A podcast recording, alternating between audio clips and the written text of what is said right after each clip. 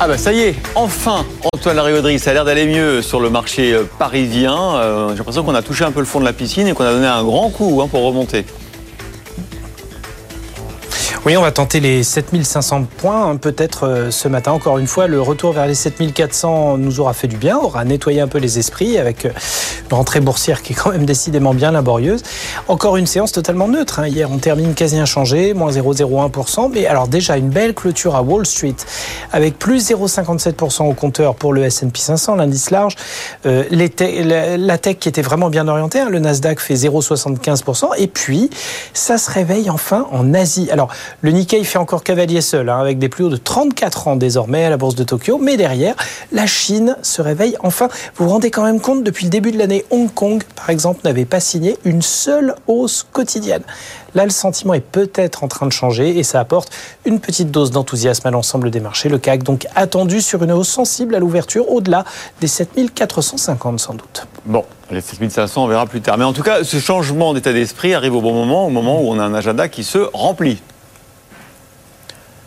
Exactement, parce que c'est le catalyseur euh, sans doute de la semaine. Hein, mais euh, là, euh, on a le chiffre d'inflation américaine hein, qui nous attend à 14h30 hein, cet après-midi. Les prix à la consommation pour le mois de décembre. Alors, on les attend en légère hausse, en légère progression. ces chiffres d'inflation, on devrait passer de 3,1 à 3,2 mais des ajustements que les marchés interprètent quand même positivement dans le domaine des, dynamiques. Il ne faut pas non plus que ça tombe trop vite. On aura également des, des chiffres d'inflation du côté de pays de la zone euro, notamment le Pays-Bas et, le Portugal, hein, les, chiffres du mois de décembre également.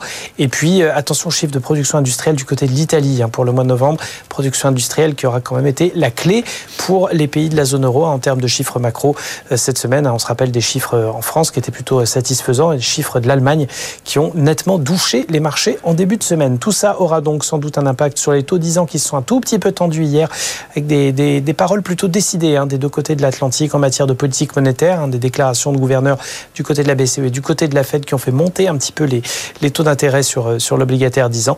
Et puis l'euro-dollar, hein, l'euro qui s'est nettement renforcé, qui court à nouveau après indice face à la devise américaine.